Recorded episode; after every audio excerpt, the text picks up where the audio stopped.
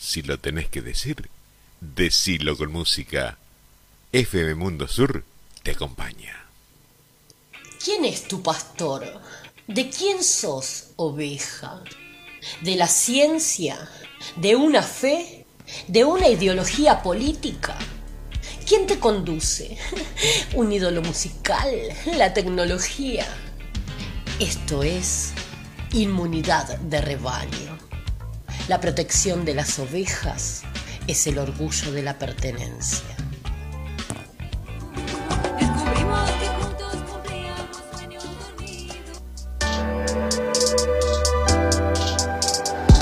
El rebaño ya está inmune y por eso el pastor sigue impune. Explotación de lunes a lunes, la vida infeliz, así se resume.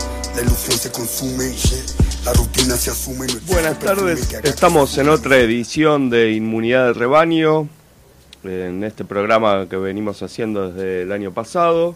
Y como lo hacemos habitualmente, vamos a repasar los temas que están en la agenda de medios relacionadas con las distintas noticias. En ese sentido, continúa ocupando los grandes titulares el conflicto en las tres fábricas de neumáticos más grandes de la Argentina, que son las firmas Brightstone o Brixton, Pirelli y Fate. Las dos primeras son de origen extranjero y la tercera nacional. En ese sentido, hubo 34 reuniones paritarias para tratar de llegar a un acuerdo en relación a un aumento del salario que se realizaron en el, en el, Ministerio de Trabajo, pero no se pudieron poner de acuerdo entre el titular del gremio de único de trabajadores del neumático argentino que conduce Alejandro Crespo y las empresas del sector. Las empresas habían ofrecido un 34% menos de aumento de la inflación, aunque la rentabilidad de ellas había aumentado bastante y en ese sentido las cubiertas en un año aumentaron 200% el precio. O sea que, bueno, en ese sentido los trabajadores consideraban que con el aumento de rentabilidad, como tuvo FATE, que es una empresa que cotiza en bolsa y que tiene la obligación de hacer públicos los balances, tratar de que sus sueldos se actualizaran al mismo ritmo que lo viene haciendo la inflación, más allá de que estas empresas habían tenido una renta extraordinaria en estos últimos años. Lo cierto es que no llegaron a un acuerdo y bueno, en ese sentido el paro fue escalando de posiciones, primero fue de un día por semana y ahora es por tiempo indeterminado. Los salarios de estos trabajadores, si bien los de más antigüedad y los que trabajan fines de semana alcanzan en algunos casos a los 300 mil pesos, los de las categorías más bajas son de 80 mil mensuales. En ese sentido, para las empresas es un negocio interesante tener la producción de neumáticos acá en la República Argentina, ya que comparado con la región son los sueldos más bajos medidos en dólares, que son empresas que al ser internacionales, o sea, multinacionales, el, midiéndolo en dólares, son los sueldos más bajos de América Latina, incluidos los diversos países limítrofes que tiene la Argentina, ya que ninguno de los sueldos supera los mil dólares mensuales. A pesar de que bueno, la empresa tiene el beneficio de importar los insumos a 140 pesos por dólar, los precios generalmente los fijan a 300 pesos por dólar, haciendo de esta manera un negocio muy sustancioso. A pesar de todo esto que venimos hablando, los medios de comunicación, que ya han adoptado posturas de derecha abiertamente, afirmaron eh, casi a coro que el paro es salvaje y de esa manera se afecta la producción de una industria y de, en ese sentido se estaría vulnerando el, la producción y el trabajo de la República Argentina. En algún punto esto se estaría ratificando, pero bueno, no tuvieron esta misma vehemencia en las críticas cuando fueron los agroexportadores, las grandes empresas que acopiaban los granos en silobolsas, produciendo una devaluación del peso y también una falta de posibilidades de insumos para la industria nacional. No tuvieron esta misma postura tan vehemente en beneficio de la producción, sino que bueno, ahí fueron tolerantes, hasta justificaban y alentaban esta, este acopio de, de material a exportar, que sería beneficioso para el país, ya que ingresaban dólares y hubiera sido más estable la economía con, el, con un dólar con mayor cantidad de dólares y también la posibilidad de que el sector industrial que necesita esos dólares para importar no hubiera tenido estos padecimientos, en sentido no, no hubo repudio de parte de, de, esta especulación, pero cuando son los trabajadores los que paran la producción, bueno, ahí hay distintas apreciaciones y estigmatizaciones, bueno, principalmente en, un, en el líder del sindicato, Alejandro Crespo, que se lo estigmatizó por sus vínculos con Pablo Moyano, que es del Sindicato de Camioneros, y también por el Partido Obrero y sus lecturas relacionadas con Carlos Marx y Carlos Trotsky que inspirarían a sus discursos, eh, bueno, León Trotsky, no, perdón. Y en ese sentido, bueno, no, hubo mediación para que, bueno, para que se critique inclusive hasta el derecho de huelga, que es un un logro conquistado no solo por la clase obrera argentina, sino por la clase obrera internacional, que a su vez está consagrado por la Constitución Nacional en el artículo 14 bis, como que es bueno la única posición que tienen los, los trabajadores para hacer oír sus reclamos, por eso es aceptado internacionalmente el derecho de huelga. Sin embargo, la oposición, pronta a complacerse con estos sectores empresarios o con el sector mediático, eh, bueno, repudiaron cualquier intento de, de, huelga, de hecho estuvieron presentes tanto Patricia Bullrich como Martín Lustó, Diego Santilli y Girardo Milman, que acusaron al gobierno de no destrabar el conflicto y que está ocupado en los planes sociales, o sea, para eso sería el combo perfecto, ¿no? De hablar de que el gobierno da planes sociales y no se ocupa de la rentabilidad de estas empresas ya que se paró la producción.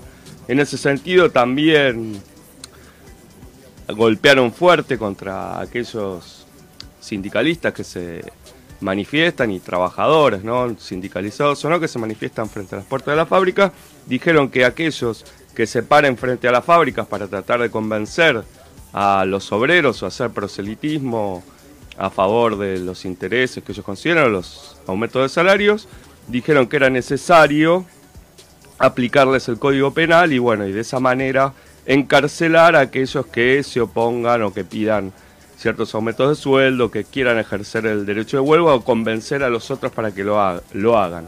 De hecho, Patricia Bullrich de Cambiemos, la principal coalición opositora, cuestionó de alguna manera el derecho de huelga y dijo que el derecho de huelga es incompatible con la ruptura de la fuente de trabajo.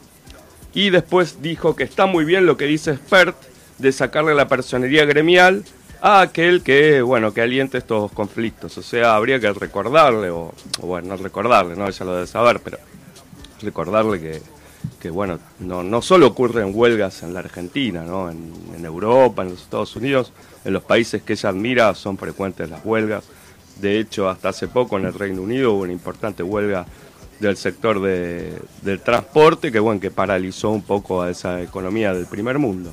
Pero bueno, Spert, un líder libertario, fue más allá y pidió cárcel o bala para los gremialistas del Sindicato Único de Trabajadores del Neumático Argentino, SUTNA.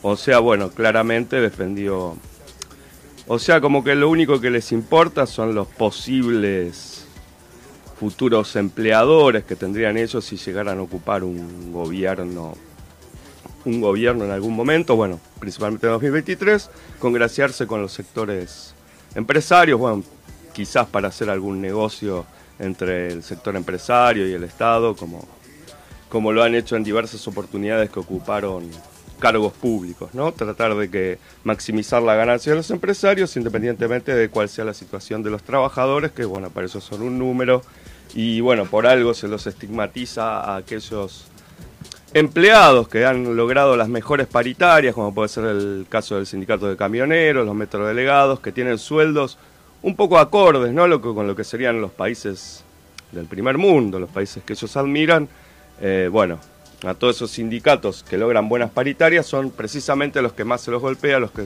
más se estigmatiza, como es el caso en este sentido del sindicato único de los trabajadores del neumático Argentina, que tampoco ganan sueldos extraordinarios, ¿no? Porque el, sueldo promedio son 150 mil pesos, que es un buen sueldo, pero llevado a dólares y comparando con la realidad de otros países de América del Sur, es un sueldo bastante bajo, son 500 dólares aproximadamente. Qué bueno que también las empresas aprovechan esta diferencia, ¿no? ya que eh, importan los productos, los insumos a través del dólar oficial de 140 pesos, pero fijan los precios para el mercado interno en 300 pesos, que son los dólares paralelos, eh, llevando bueno, las ganancias y la rentabilidad empresaria a un terreno bastante interesante y mayor que podrían tener si habría una economía un poco más ordenada. Y aprovechando estos resquicios y esta inestabilidad para ganar como nunca en el caso del sector automotriz, el sector, bueno, del sindicato de neumáticos, del sector alimenticio, que bueno, son los que aumentan los precios, ¿no? Principalmente y son los que les conviene de alguna manera la inflación, que cortan los precios más rápido que los salarios, hace que, bueno, que se lleve una cuantiosa ganancia. Después, por otro lado, hablando de conflictos, también los estudiantes de la ciudad de Buenos Aires venían reclamando porque el Estado porteño de alguna manera tiene un poco abandonado a los, a los, a los establecimientos públicos y bueno, los estudiantes decidieron pedir más y mejores viandas, ya que muchos de ellos no alcanza y bueno, generalmente son escasos de proteínas.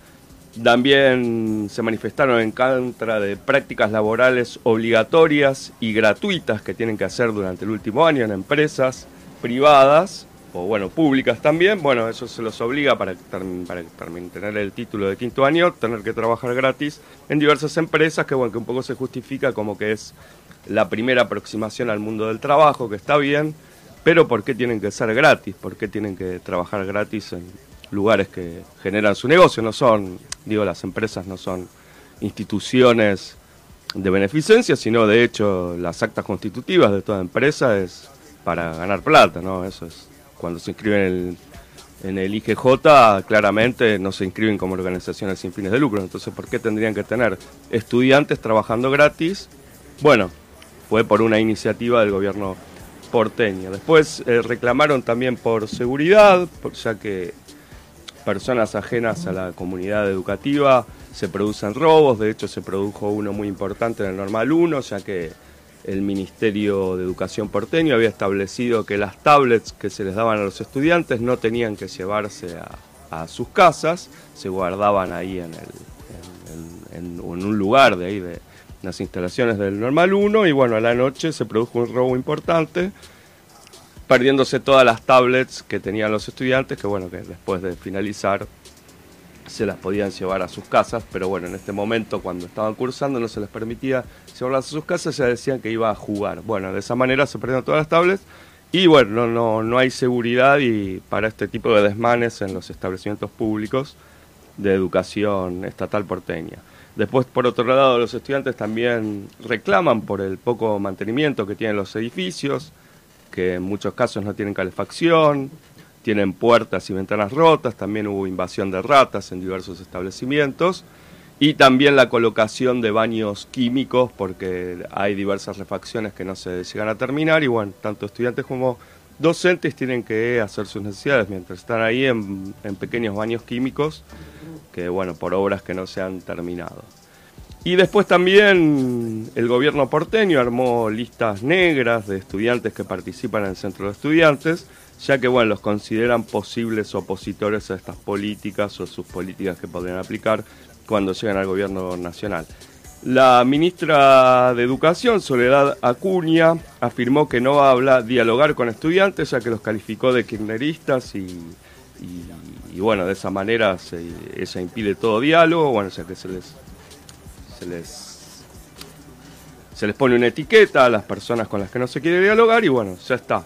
Y eh, lo que dice ella es que es una demanda y una manifestación violenta los, estos reclamos y dice que es absolutamente política y después su creatividad, de acuerdo a legisladores del Frente de Todos, es que estos estudiantes están siendo fogoneados a través de manuales que son repartidos por el kirchnerismo vinculado a su sindicato UTE. O sea, ella, bueno, arma toda una lógica que dice que estudiantes, sindicalistas y, miembros del peronismo, del kirchnerismo, se han confabulado en contra de ella para incitar a estas tomas, que las calificó de violentas, eso no se sabe bien por qué, por qué las califica de violentas, bueno, quizás sea por la interrupción de, la educación, y después por otro lado, en ese sentido, lo que, lo que dijo es que,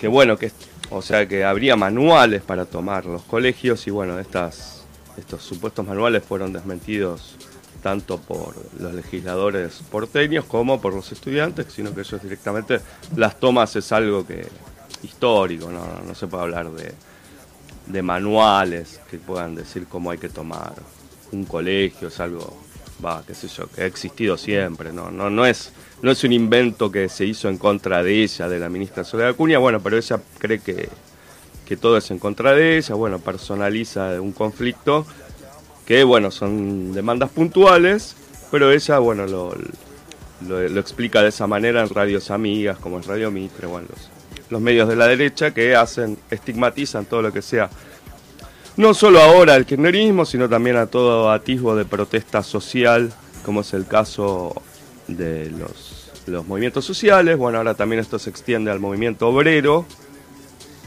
que reclama por aumento por unas paritarias mejores, que bueno, que empaten en la inflación. Bueno, se va metiendo toda la misma bolsa en este sentido. Y bueno, también se empieza a utilizar diversos instrumentos del delito penal, como es el caso también de la ministra Acuña, que denunció penalmente a los padres de los alumnos que participan de esta toma de colegios o de estos actos políticos para poder condenarlos a bueno una cárcel a una cárcel o también para que le paguen los sueldos a los docentes o sea las dos maneras de condenar a los aquellos que se le oponen bueno sería cárcel o bueno directamente afectarlos económicamente tanto para los que están en contra de las directivas emanadas de de las políticas del gobierno de la ciudad, podría ser el gobierno nacional, o aquellos que reclaman contra sectores empresarios para tener una paritaria un poco mejor. Así que de esta manera, bueno, vemos una derechización de, de, la, de los sectores políticos en la Argentina, que bueno, esto también se acompaña con una derechización en el mundo. Recordemos que en Italia ganó la candidata neofascista, la cual responsabiliza de todos los males de Italia, a la inmigración y bueno, también a la posibilidad de que mujeres hagan abortos y todo ese tipo de derechos que se fueron conquistando a lo largo de estos últimos tiempos.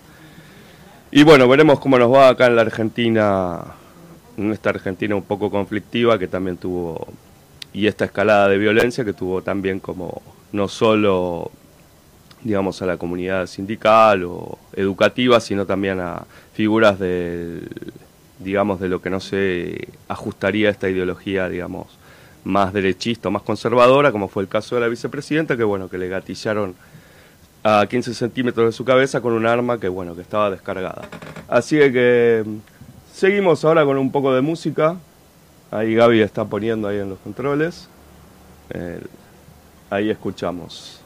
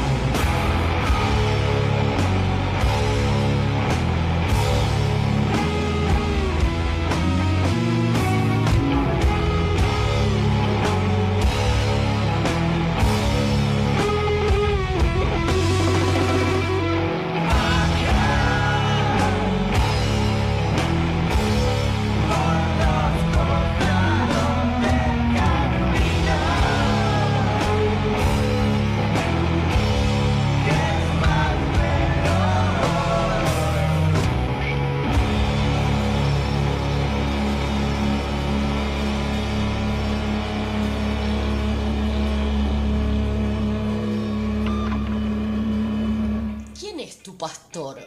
¿De quién sos oveja? ¿De la ciencia? ¿De una fe? ¿De una ideología política? ¿Quién te conduce? ¿Un ídolo musical? ¿La tecnología? Esto es inmunidad de rebaño. La protección de las ovejas es el orgullo de la pertenencia.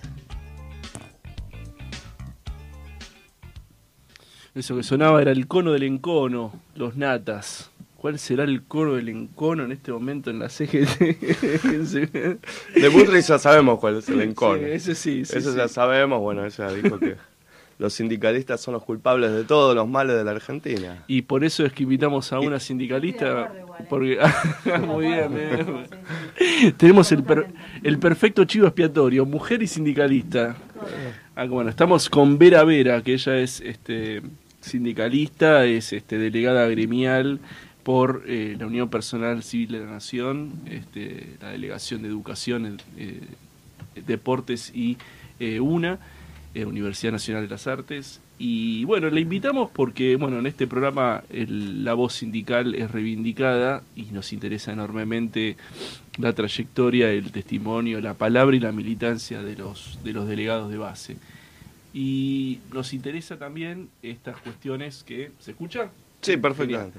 Eh, cuestiones que tienen que ver también con las transformaciones en el mundo sindical y la bueno la digamos el avance también de la perspectiva de género del feminismo en el sindicalismo bueno queríamos arrancar por ahí Vera cómo cómo ves esto que bueno generalmente se llama el rol de la mujer en el sindicalismo bueno hay, hay avances hay este transformaciones o porque generalmente siempre se ven los mismos, ¿no? Moyano, este, siempre se ve la cúpula, ¿no? Eh, ¿Hay transformaciones o estamos eh, más o menos este, siempre en la misma? ¿Cómo, cómo observas el asunto? No, creo que, el primer error es creernos adentro como mujeres del sindicalismo. Me parece que, que no estamos adentro, que somos como, estamos encapsuladas dentro de lo que es el, sindicalismo, pero bueno, eh, es un se escucha. Ah, Vamos a cambiar el ah, micrófono. Ahí está, ahí seguimos. No, no, no, está bien ahí. Sí, ah, el auricular está bien. Ah, bueno. Ahí se escucha mejor. Sí, ahí me escucho, me escucho bien. Sí, sí. Eh, es el problema del, patriarcado, no te deja hablar. Viste, tal cual. Es lo primero que te. Yo sabía que esto iba a pasar igual, estábamos preparados. Bueno, podría no dar micrófono y de repente vos tenías que decir lo que yo estaba por decir.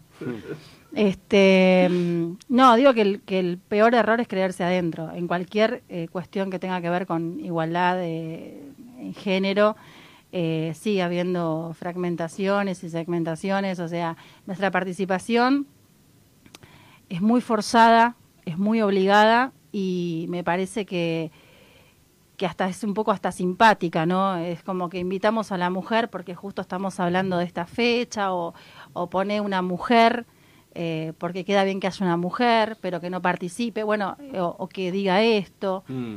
O sea, es como no em, nos queda otra, digamos, así. Yo lo siento de esa manera. Igual desde mi lugar, desde mi atrevimiento que tengo natural, por decirlo de alguna forma, eh, rompo con esas estructuras y trato de decir cuando me dicen que no tengo que decir, de hacer cuando me parece que por acá no. Y me parece que hay muchas mujeres que acompañan eh, e, esa, esa estrategia, por decirlo de alguna manera. Eh, el sindicalismo acercó mucho, el sindicalismo de mujeres se acercó mucho a, perdón, no si suena un poquito autobombero, pero acercó a, la gente obrera que no se sentía identificada con el movimiento obrero.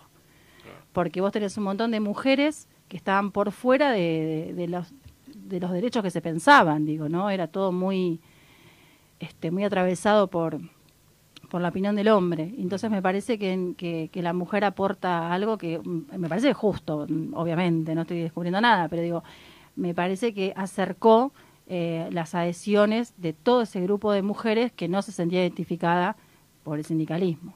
¿Cómo ves en ese sentido la, el sindicalismo específicamente estatal? O sea, el, el trabajo a nivel del a nivel bueno de UPCN también pero ¿cómo lo ves en la relación entre la mujer, la participación, esta, esta cosa de no sentirnos adentro todavía o esta cosa casi decorativa Mm. y las cuestiones que tienen que ver con el trabajo del Estado. Es decir, este, me refiero a hay una continuidad con cuestiones eh, de violencia o, a- o de violencia de género, de violencia eh, laboral, de abuso, o las políticas públicas, ley Micaela y todas estas, todas, todas estas cuestiones que fueron saliendo en estos últimos momentos, aplacaron un poco, ves que hay soluciones, ves que en realidad eso es insuficiente, ¿cómo estás viendo esas cuestiones al interior del trabajo estatal? Hay dos grandes poblaciones. Está la población que tiene mi edad, que es mayor de 40 años y está como tratando de, de- de- de acostumbrarse a, a todos estos movimientos, a, a interpretar la ley Micaela, digo, por, por el ejemplo que vos pusiste, ¿no? Interpretar esa ley y, y tratar de ver cuál es el objetivo de que haya esta, esta concientización y este estado de situación nuevo. Y hay otra población mayor a la mía que, nada, pide que el, que el curso se lo haga otro o otra. Y después tenés los pibes que ya nacen con esta eh, nueva forma de ser, en donde hay cosas que no se dicen o cosas que se dicen pero nos damos cuenta que no las estamos diciendo bien.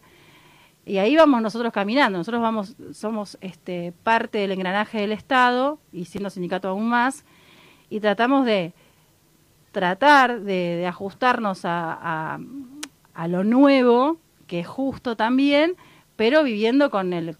con- somos eh, grandes conservadores y conservadores. Claro. Entonces, ahí yo no sé, creo que todavía estamos... Yo siempre digo, perdón, estamos como construyendo, ¿viste? Los carteles Claro. cuando pasás por una obra, Sí. disculpe las molestias, estamos construyendo. Me parece Sí. que nosotros quedamos justo en el medio Sí. de dos olas importantes y bueno, será dentro de 10 años que esto esté más naturalizado. Hoy nos cuesta muchísimo. Yo sigo viendo que hay mucha violencia y desigualdad. O sea que como, como este todavía esto no está del todo integrado, hace falta una política de cupos. Digo, esto sigue es Claro, el cupo, cupos el- trans, o sea, el cupo en suena, realidad es- suena mal, pero hay que po- pero Exactamente. si no es ¿Por qué hablamos de inclusión si todos deberían estar incluidos? ¿Por qué hablamos de cupos y el cupo no debería existir? Y no, tiene que existir. Claro. Porque es un paso previo Mm. a que después no, no exista. La Fíjate que existiendo no se cumple. Ahí está. Imagínate. Las instituciones tienen que ser mejores que nosotros. Si no, estamos sonados. Digamos, nosotros tenemos que hacer todo lo posible, pues si las instituciones son peores que nosotros, Sí, entonces, digamos, derrapamos, ¿verdad? exactamente. O sea, hay algo de... de Todavía ese- tenemos que estar muy dirigidos, me Exacto. parece. Tenemos que estar muy conducidos Sí. para esto tomarlo como algo más frecuente o, o cotidiano. Exactamente. Todavía Aunque- nos falta esa conducción. Exactamente, excelente. La conducción de, de- de normas que, bueno, sí, que amplíen derechos y que... Y, a- y hab- hablando de ampliación de derechos, vos también tenés toda una militancia este, ligada al, al, digamos, a lo que es el trastorno del espectro autista, cosa que vamos a ir profundizando. Eh, ¿Cómo lo combinás esto? Porque, digamos, eh, es este es armónico el trabajo que haces en términos eh, gremiales, sindicales, con esta militancia o chocan? ¿Cómo lo, cómo lo llevas? O sea, es, eh, digamos, Sí, me gustaría que le comentes que le comentes un poco a la audiencia tu trayectoria, porque es muy amplia Sí. eh, alrededor de la cuestión del, del autismo y del reconocimiento de, de la- del espectro autista eh, sí. con sus derechos, etcétera. No, y en realidad me involucro por ser madre, ¿no? Creo Mm. que la- el que se involucra con discapacidad es porque le, le pasa o, o tiene un familiar directo o es muy raro que esto te suceda. Eh, hace 15 años que estoy en una agrupación, que es la agrupación más grande de la Argentina y es la única del mundo, conformada por familias que trabajamos sin fines de lucro, con un despliegue territorial enorme. Tenemos grupos referentes en toda la nación.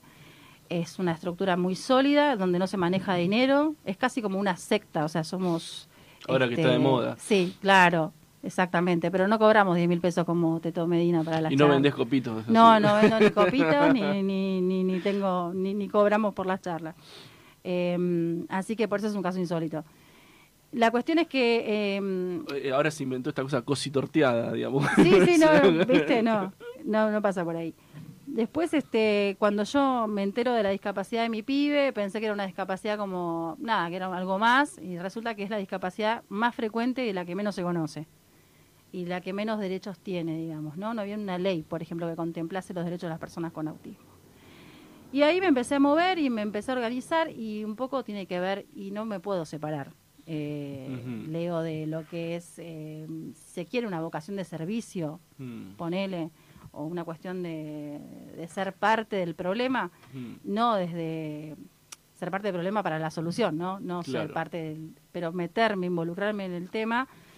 Y ahí empecé la militancia y hoy ya, ya es un monstruo gigante que, que, que me excede muchas Estamos hablando de, la, veces. de TGD, Padre Estea, Red Federal. Sí, sí, sí, sí, una agrupación que te contaba que tiene todo un despliegue nacional. Este, nada, eh, ahí me cuesta mucho no, no ser sindicalista cuando estoy hablando con las madres. De hecho, alguna vez me han dicho, vos acá no sos mi conducción. Y te cuesta mucho no ser madre cuando estás con sindicalista, digamos. Que voy mezclando todo el tiempo, me agarra como que materno un poco ahí. Tengo mis, mis, mis afiliados y afiliadas que materno todavía. Eh, igual en la militancia no sos una madre. No sos Claramente, una madre. claramente. No sos una madre. Eh, cuando nos equivocamos nada más decimos, perdón, soy una mamá que Sí, sí. estaba por lavar el plato y vino acá, se sentó con vos y se equivocó. No, no, no, los sindicalistas no están, no están categorizados de ese lugar maternal, en todo caso de otro lugar. ¿Se acuerdan? No tanto de la madre, sino del... Hay relaciones eh, vinculares com- complicadas, pero no van Puta por ahí. madre, claramente. Sí, o sos una...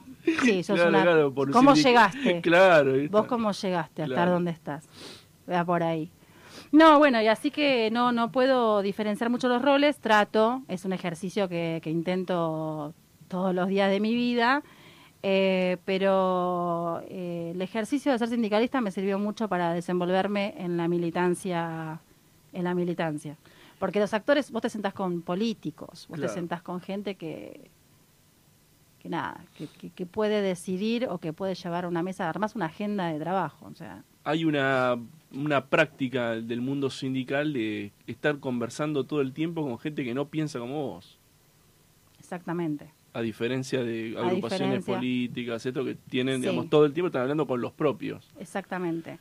Y ese trabajo de, de cómo sostener, ¿no? Eh, este matrimonio de tanto tiempo, Mm. traer nuevas, nuevas personas, nuevas madres, nuevos padres, eh, permitir que los demás crezcan, no, no estar siempre en todos lados, que los demás se equivoquen.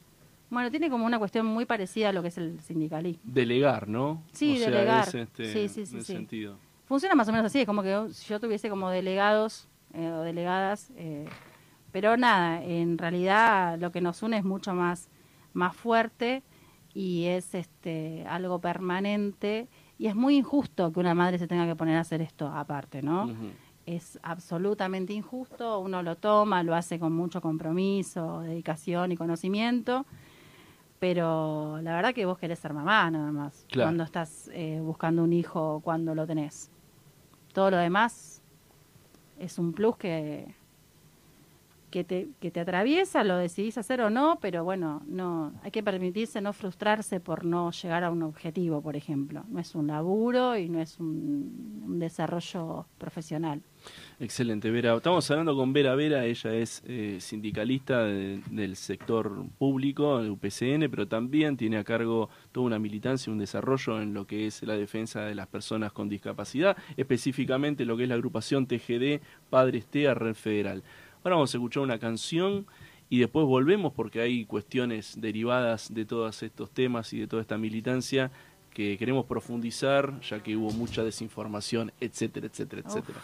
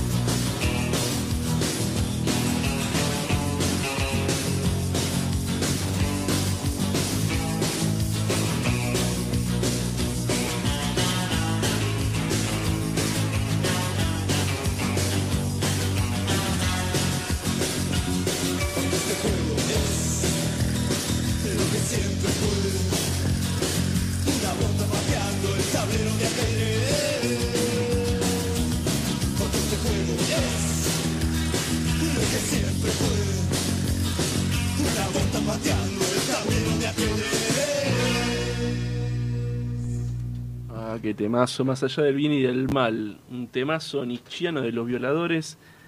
Como me gusta. Un homenaje a Pil también. Eh, bueno, volvemos. Este, estamos con- conversando con Vera Vera, sindicalista, militante eh, de las personas con discapacidad a través de una agrupación que se llama TGD Padres TEA, Red Federal. Vera, escúchame, estuviste hace poco en el Congreso de la Nación, este, me Sí. comentabas, en la Comisión de Discapacidad, y tuviste que exponer algunas cuestiones eh, referidas a, a, bueno, al, a, no sé, pienso que tenía que ver con, te escuché un poco, tenía que ver con, con Mm. faltas, cosas que se están haciendo mal, que se están haciendo este, de manera parcial. Eh, ¿Podés un poco explicar cuál fue tu intervención y, y de alguna manera lo más importante que, que Sí. tuviste que ir a decir ahí? Sí, la realidad es que la reunión se arma por demanda, por, eh, se apuraron en hacerla por el tema de- del ajuste que estaba en las Mm. calles, el- la problemática de- del ajuste, la falta de, de pago a los prestadores de la salud. Que hubo toda una movida. Hubo una eh, gran movida donde se suman ¿no? también los transportistas. Sí.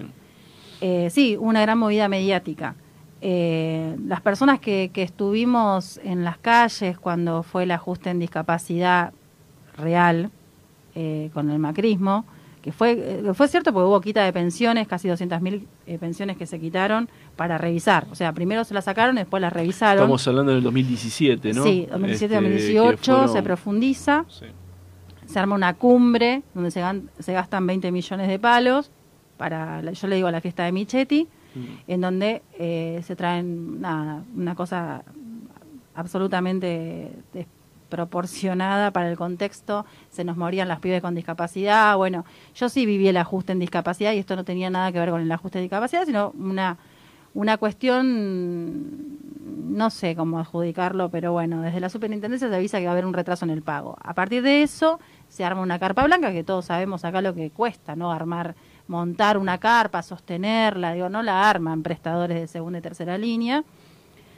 Cuando se arma esta reunión de comisión en donde participan algunas organizaciones y me dicen a mí, bueno, tenés 15 minutos para hablar, yo en realidad de esos 15 minutos hablé 5 o 6 poniendo la postura de la agrupación con respecto a este, a este tema y que tenía que ver que estaba muy orquestado, que nosotros no, no, no somos idiotas, estaba muy armado y de hecho también este, tenía enfrente uno de los que estaban ahí eh, en la carpa, que había hasta girado una cuenta de mercado pago para que la gente aporte Mm. eh, para el café y para las cositas que tenían que gastar en la carpa. A ver, entonces, diferenciemos entonces. Sí. Lo que fue el 2017 fue un ajuste real. Recuerdo en Sí. ese momento la gente en, en la Plaza de Mayo, eh, personas con síndrome de Down eh, dándole eh, al, nos, al- nos acompañaste, que al- en una oportunidad nos acuerdo, acompañaste. Y, y era realmente conmovedor ver este, hombres grandes con, con síndrome de Down golpeándose un bombo, no sé, me acuerdo si eran cacerola en este momento, pero. Y Sí. era con respecto a esto que tiene que ver con una movida orquestada. O una, una movida Tal orquestada quiere decir que está planeada desde el lugar, desde el sector privado. Sería. Desde el sector privado, que es, o sea, los mismos eh, grandes prestadores Sí. hacían poner el cuerpo a los prestadores que se quedan, ellos se quedan con guita, digamos. Para explicarlo brevemente, vos tenés un- los prestadores que son los dueños de la salud, eh, sobre todo en el trastorno del espectro autista, ¿no? Los dueños de la salud, pero tenés grandes personas como, bueno, Velocopita, Alicia Rataz y demás. Y ellos a la vez contratan gente. El último eslabón, que es la piba que todavía no terminó la carrera, es la que gana 15, 18 lucas. Y es la que salió a la calle y está bien que salga. Pero fue un manejo eh, muy obsceno de los grandes prestadores y terminaron poniendo en cuerpo pibes y pibas que no sabían muy bien por dónde venía la mano de- del supuesto ajuste. Uno trataba, digamos, de, eh, de ir este, sosteniendo a las familias, que son las que se quedaban sin, sin los prestadores, porque le decían, yo tengo que marchar, yo esa gente cobró, porque paro no hizo. Digo, Claro. No me estoy poniendo en contra de los prestadores de segunda y tercera línea. Digo, está bien que cobren y deberían Estás, di- cobrar. estás diferenciando el Estoy- panorama. exactamente. Que porque si no sacas acá, digamos, el modo en que esto se presenta en, la, en, en las redes sociales Sí. es como que es un brutal ajuste similar al de Macri sin explicar una cosa con la otra. Y no por salir a defender a Alberto Fernández. No, es, el- no, es no. tratar de mostrar, por eso, es, es tratar de, de poner, eh, de poner, bueno, esto es de un lado, esto es del otro, son cosas distintas. Y esto no tiene que ver con esta cosa de mandarse, de poner en, el, en tu WhatsApp la fotito para ser no este solidario vía WhatsApp, ¿no? Diciendo, ay, sí. Tal cual, este, cambiemos, eh, ahora estamos todos adentro, cambiamos una cinta negra o una vela azul por la discapacidad. Esta cosa que viene del, del, del modo norteamericano hacer política, ¿no? Esta cosa Sí, hashtag Black sí, Lives Matter. sí. Así hacemos, estamos copiando. Tal cual, tal cual. Y a la hora de, de- de salir a la calle somos siempre los mismos. Este pibe con síndrome de Down an- tocando la cacerola. Bueno, nada, eh, yo hablo muy poco de eso, pero tenía que poner una postura y dije, la postura es defender a las familias. Y en ese sentido, nosotros tenemos abogados y abogadas que están trabajando a honoren para armar las cartas pertinentes para que las obras sociales y prepagas que tienen plusvalía, tengan guita además, pueden sostener a los terapeutas mientras tanto pague la superintendencia. Eh, y eso siempre prosperó. Donde la hemos presentado se levantaron. No obstante, dije, bueno, son 15 minutos en la comisión de discapacidad, yo tengo que hablar de lo que, por lo que estoy acá. Y ahí empecé a hablar de- de- del monopolio del espectro autista, que algunos dicen que es demasiado llamarlo como monopolio. Cuando vos pones autismo en el Google, te aparecen siempre las mismas figuras. Cuando hacen los de abril, convocan a las mismas personas. Cuando hablamos de prestaciones, de la misma, salen de la misma caja. Cuando hablamos de capacitadores, son, como los esa- mismos. son como esas figuritas, ¿no? Entonces, O decime, ¿qué- hay una guerra, lo llaman a Jorge Castro. Exacto, El tipo está en todo, está en todo. Entonces vos decís, entonces no me digas que no es un monopolio. Claro, claro. Si todas las terminales son dos personas Es en Argentina, estamos hablando de un monopolio, un monopolio fuerte. Totalmente. Eh, por otro lado tenés un montón de mamás, que son estas mamás que te digo yo, que somos mamás, eh, que ya está, ya le conoces, ya la, viste cuando lo ves y ya no lo podés ocultar, viste cuando lo viste decís, bueno, ya está, no me puedo hacer más la boluda, y yo no puedo hacerme más la boluda con esto. Claro. Porque a mí directamente no me toca, indirectamente sí, eh, pero bueno, yo tengo que tratar de, de exponer, digo, está muy bien que trabajen de esto, porque se han formado y son muy buenos trabajando de esto, pero cuando la familia, cualquier familia de, de donde yo vengo, de la Ferrere, pone, tengo que hacer un diagnóstico para mi pibe, lo pone en el Google, lo primero que aparece es que tiene que pagar 50 lucas. A la mierda. 50 mil pesos sale un diagnóstico. Y un tratamiento sale 300 mil pesos mensuales. ¿Cómo haces si no tenés ¿Cómo obra hace social? una familia? Claro. Entonces, eh, lo primero que tiene que aparecer es, no sé, Hospital Germani de la Ferrere hace tardíos, pero bueno, el- el- lo público. Lo público. ¿Por qué lo sigue manejando lo privado? Ahí hay una enorme distorsión de parte del buscador y una enorme, digamos, este, no dar una política pública que llegue, digamos, que informe y que evidentemente un déficit del Estado. Eh, esa intervención tuya fue levantada, me comentabas, Fue, que sí, digamos sí. ahora porque es interesante, porque pasa, es- este es un mundo, de pol- la política que estamos viviendo com- combina lo dramático, lo difícil, lo humanitario, con esta cosa de la comunicación que empieza Mm. a banalizar los temas y este y fuiste sujeta de una reacción de un youtuber. Algo que así. primero saber lo que era una reacción, porque le- tengo que preguntarle a mi hijo de 8 años, ¿qué, ¿Qué- qué es significa cuando te reaccionan? A ver, ya me aprendí el fueguito del Instagram, ya me aprendí la- el corazoncito, ahora tengo que aprenderme lo que es una reacción, qué sé yo lo que es una... Bueno, nada, sí, es un poco también, y eso me cuesta mucho con las mamás también, Ajá. porque es... eh, siempre busca gente que te bardea un montón. Nos han dicho, por ejemplo, que por- hacíamos los dos de abril los sábados porque no se van a privar de los chorizos del domingo. Ah. Pará, estamos haciendo semejante convocatoria, Por ponemos chorizo, plata en nuestro bolsillo y no nos podemos hacer la convocatoria, aparte el domingo comer un, un asado con la familia. Bueno, la gente, la gente es gente. Qué digo, y, que la y- y nada te pertenece cuando lo haces público y te tenés que bancar lo que venga. Claro. Así que me tuve que, que- tuve que averiguar qué era esto de, de- de ser eh, presa de un youtuber.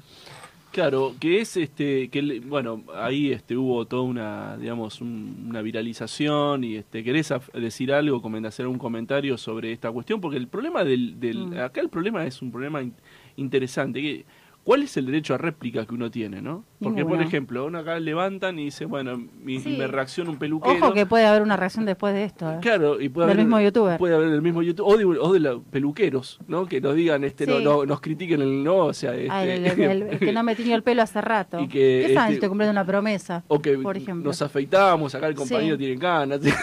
Claro, no, porque aparte desde lo más bajo te decían, ¿viste? Me han dicho el puestito de la combinada. Yo- Ah, también. Sí, sí, me han puesto Este, varios apodos. O sea que eh, al, al, digamos, te tenés que bancar también el maltrato este del- de las viralizaciones, este Sí. que tiene un trasfondo político esto, yo creo que sí, o no, ideológico o es un tema, porque no puede ser únicamente un tema personal. O sea, no, no, tiene un digamos- trasfondo, tiene un trasfondo político. En realidad, en el caso de este youtuber, yo solamente creo que le está dejando guita más estar en las redes que ser terapeuta, básicamente. ujú. Eh, El intríngulis acerca de esto Mm. era por la discusión que específica sobre el tema de si si correspondía o no. cambiábamos un nombre o el otro. ¿Podrías explicar un poquito Sí, eso? sí, claro. Eh, Justamente ayer también lo hablaba en el... Estoy participando de los foros de salud de la provincia de Buenos Aires en la Cámara de Diputados y explicaba esto, la diferencia de, de hablar de condición del espectro autista y trastorno del espectro autista. Nada, a ver, hay un, un manual de, de salud mental, que es el DSM-5, sale en el 2013, donde dice, bueno, eh, esta característica responde en el trastorno del espectro autista, es el Asperger, el autismo, el desintegrativo infantil y el trastorno generalizado del desarrollo. Nada que esté por fuera ni nada que... Esto es esto. Hay una tendencia de este mismo monopolio de llevar el trastorno a la condición y de hablar de ser amigables con las personas con autismo, romantizando, dándole un tono más superficial, que Mm. todos somos neurodiversos, lo tenés a Manes también hablando y que todos somos neurodiversos. No sos un flexibilizado, sos un emprendedor.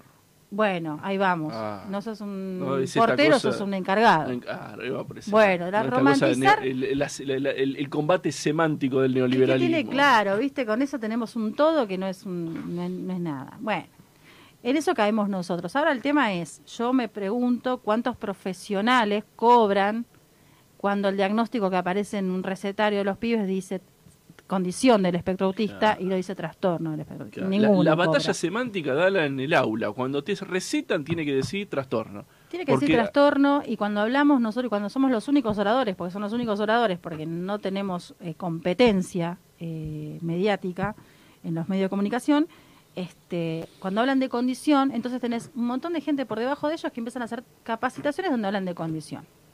Y donde vos tenés un padre que se puede plantar con un pediatra que tampoco sabe y te pone condición. Claro. Y anda a condición a buscarte un certificado de discapacidad. Nos vimos, y para tener un, un turno con- para hacerte el certificado, es hoy y es hoy del año que viene. No tenés Claro. una fecha, de decir, no, ¿sabes que se equivocó Sí. y me puso SEA y después me tenía que haber puesto TEA? Claro. No, digo, es un manejo también de poder, en el mientras tanto, ¿qué hacen? Te puso sea, bueno, vas a tener que pagar vos hasta que te toque, porque tiempo no vas a perder. Esto es, es, este, forma parte de la, de la desinformación que te genera un tema práctico, pero que después esto es un tema económico y es un- una complicación. Arrastra un montón de cuestiones que las familias en, en principio no lo ven, pero que obviamente tiene que ver con lo económico, tiene que ver con una quita de derecho y tiene que ver con una, eh, una intencionalidad de que el padre pague y que después, bueno, después sea, mientras que sea viva, que ponga acá la plata.